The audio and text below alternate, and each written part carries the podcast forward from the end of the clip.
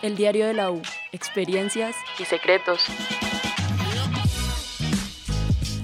Bienvenidos al Diario de la U, un programa en el cual se cuentan diferentes historias y chismes a los estudiantes de la Universidad Central. Este es un espacio creado para amplificar la voz de los estudiantes, escuchar y entender sobre la vida que se lleva pues, más allá de lo académico. Bueno, y esperamos que les haya gustado el episodio anterior, donde hablamos de primir paradas. Yo creo que eso alguna vez a todos nos ha pasado. Sí, eso es fijo. Bueno, y siguiendo con la serie, nuestro tema del día de hoy será el amor, ese hermoso sentimiento que puede llenarte de felicidad o quizás enviarte a terapia. El amor es una magia, una simple fantasía. Es como un sueño y al fin lo encontré. Aquí les vamos a traer experiencias de estudiantes y al final les daremos uno que otro consejo que posiblemente, muy posiblemente, les facilite las cosas. Pero antes queremos comentarles sobre nuestra mención al nuevo carnet virtual en el episodio anterior. Sí, al parecer tiende a fallar mucho y el código de escaneo no siempre funciona, así que antes de dejar el carnet de la U en su casa, es mejor que revise primero si esta medida sí le funciona. Sí, mejor prevenir que lamentar. y bueno, creo que podemos dar inicio. El hashtag del diario. Bueno, el tema de hoy a mí me encanta. Es muy interesante. Es algo de lo que yo creo que ninguno nos salvamos. Y es el amor. Todos tenemos una historia, anécdota, malas pasadas por contar. Sí, así es, Pau. Yo creo que es algo de lo que ninguno nos salvamos. Así que nos tomamos el tiempo para preguntarles a los estudiantes centralistas algunas experiencias sobre el amor. Nuestro primer invitado es Juan, quien nos va a contar su hermosa historia. Hola, gracias por invitarme. Yo conocí a mi pareja actual en mi primer año de universidad. Nos conocimos en una clase de literatura y comenzamos a hablar sobre nuestros autores favoritos. Al principio solo éramos amigos, pero poco a poco nos dimos cuenta de que sentíamos algo más el uno por el otro. Finalmente, después de varios meses de coquetear y salir juntos, comenzamos una relación que ha durado ya tres años. Bueno, qué suerte tiene Juan de dar con una relación estable. Y yo creo que resaltando algo positivo de enamorarse en la universidad es que tú puedes conocer a la persona eh, porque, por ejemplo, él la conoció en primer semestre, segundo, tercero y en cuarto ya fueron novios. Entonces él se dio como la oportunidad de saber cómo era como estudiante, eh, cómo era como amigo, bueno, como persona. No como pues ahora que uno, pues, no sé, conoce en un bar un- una persona y se enamora, yo creo que a la semana y ya las dos están como presentándole eh, los papás y en realidad no se dan a la tarea de conocer cómo es en realidad, ¿sí?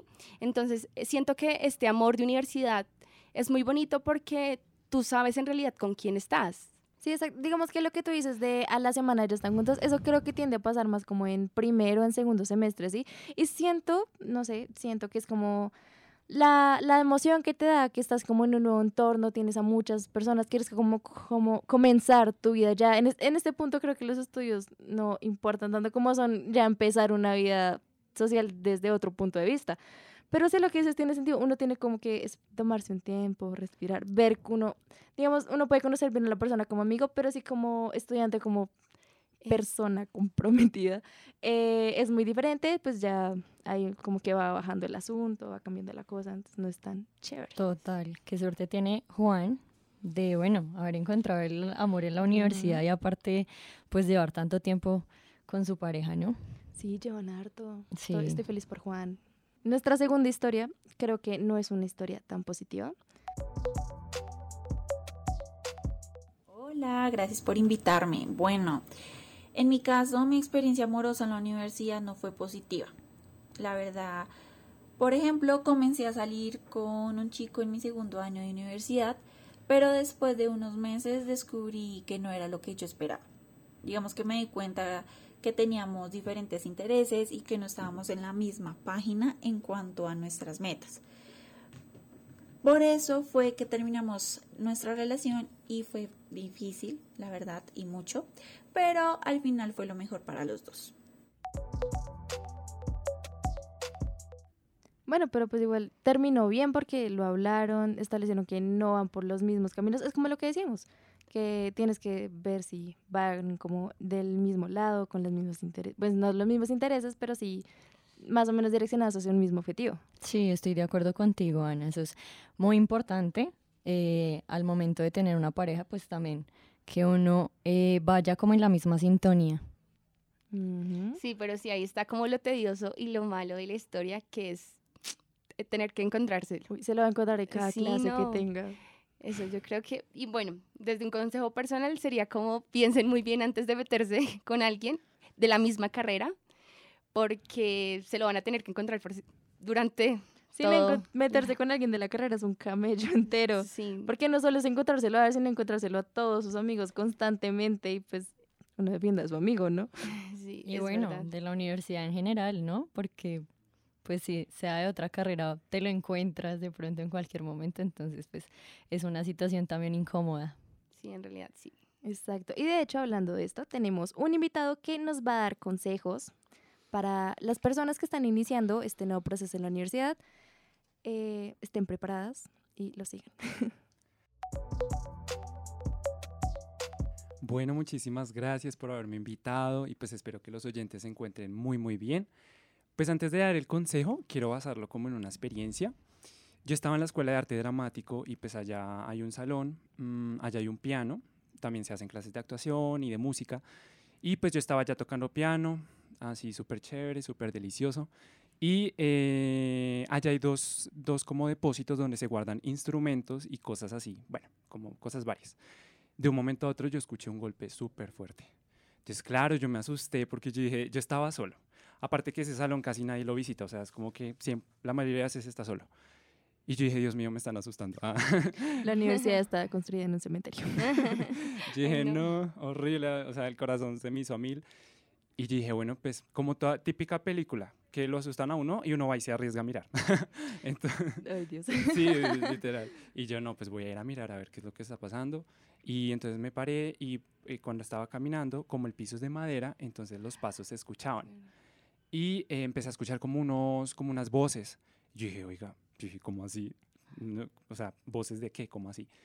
Antes de yo abrir, salió una muchacha y un muchacho, pero súper, súper eh, rojos, o sea, demasiado rojos. Y yo quedé, o sea, yo, yo quedé súper impactado. Yo, ¿cómo así? ¿Qué está pasando?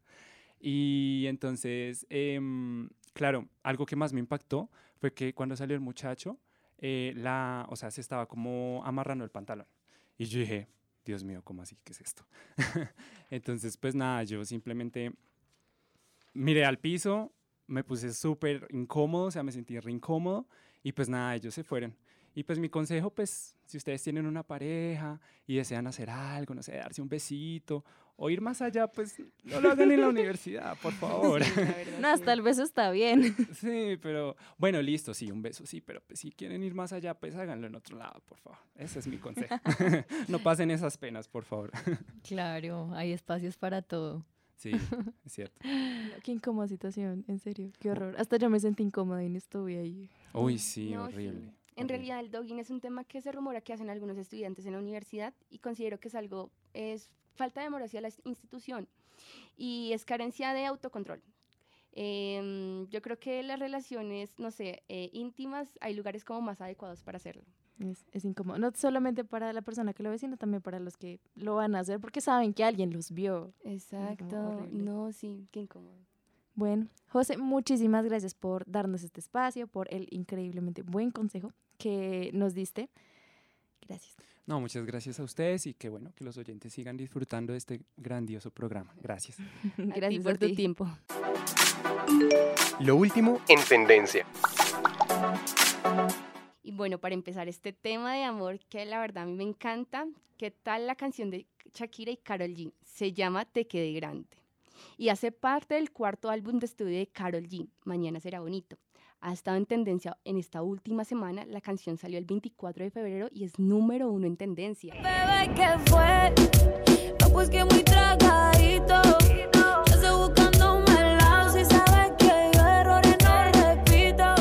Este dúo está buenísimo, nada más y nada menos que las artistas más importantes de nuestro país se unieron. Y además me gusta cómo Shakira le saca el jugo a su tusa. Sí, no, ella, ella supo sacarle provecho a lo que pasó. Ellas sacaron, supi- sacaron supieron sacarle provecho a lo que de pasó. la tusa, Sí. claro, uno, uno llora, entra en depresión. Todos. y también vi que tenía varias referencias como a esta película de Truman Show de Jim Carrey, que digamos, lo, lo vi como más en la escena final, cuando están saliendo como de una puerta que el fondo es como re azul, es tipo, tipo cielo, creo que tenía como pintadas unas nubes. Y de hecho muchas vallas publicitarias las hicieron en términos de, es, de tu show favorito ha terminado. Entonces como también uno se pone a pensar como uno como espectador está muy pendiente de todas las relaciones amorosas de estos artistas, ¿sí? Entonces, es- eso, creo que eso les pone como un poco de presión porque no saben muy bien cuando terminen cómo las masas van a reaccionar. Porque pues igual, ellos tienen que terminar teniendo en cuenta que son personas normales, reales, que sienten cosas. Sí, Ana, pues esa es una discusión entre la forma en que vivimos pendientes de sus relaciones y pues que eso les cansa, ¿no? Pero también ellos saben sacarle provecho a todo este asunto. Ajá. Saber, supieron facturar. Total. El diario te recomienda. ¿Ya han visto todos los programas que Concéntrica tiene para ustedes? Hay muchos podcasts que pueden escuchar junto con el diario de la U. Si digamos está ACN al oído, ACN al oído tiene como varias secciones. En, en lo personal, mis favoritas son las que hablan de los hechos periodísticos y otra donde te promociona también como arte o cosas innovadoras que hacen dentro de la universidad. De hecho, me, me gusta mucho, lo escucho seguido. Sí, no, en realidad está muy chévere porque le prestan atención a esos pequeños emprendimientos que realizan los estudiantes. Me parece muy bueno. Sí, eso es apoyo estudiantil. Sí, de hecho, cuando terminen de escuchar este episodio, vayan a ver el capítulo de Desarmando, que compartirán información y harán reflexiones sobre la violencia intrafamiliar, un tema bastante importante y delicado, en mi opinión. Y también tienen narrativos musicales. Ellos hablan en diferentes episodios sobre música, les dan temas, hablan de todo eso. Es increíble, en serio, tienen que ir a verlo. Obviamente, después de escucharnos a nosotros el diario de la U.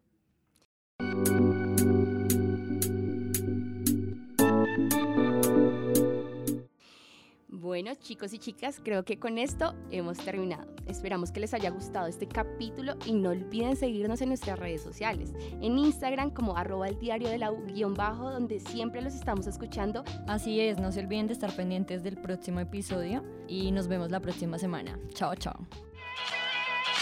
El diario de la U podcast es grabado en Master Central para Concéntrica Media.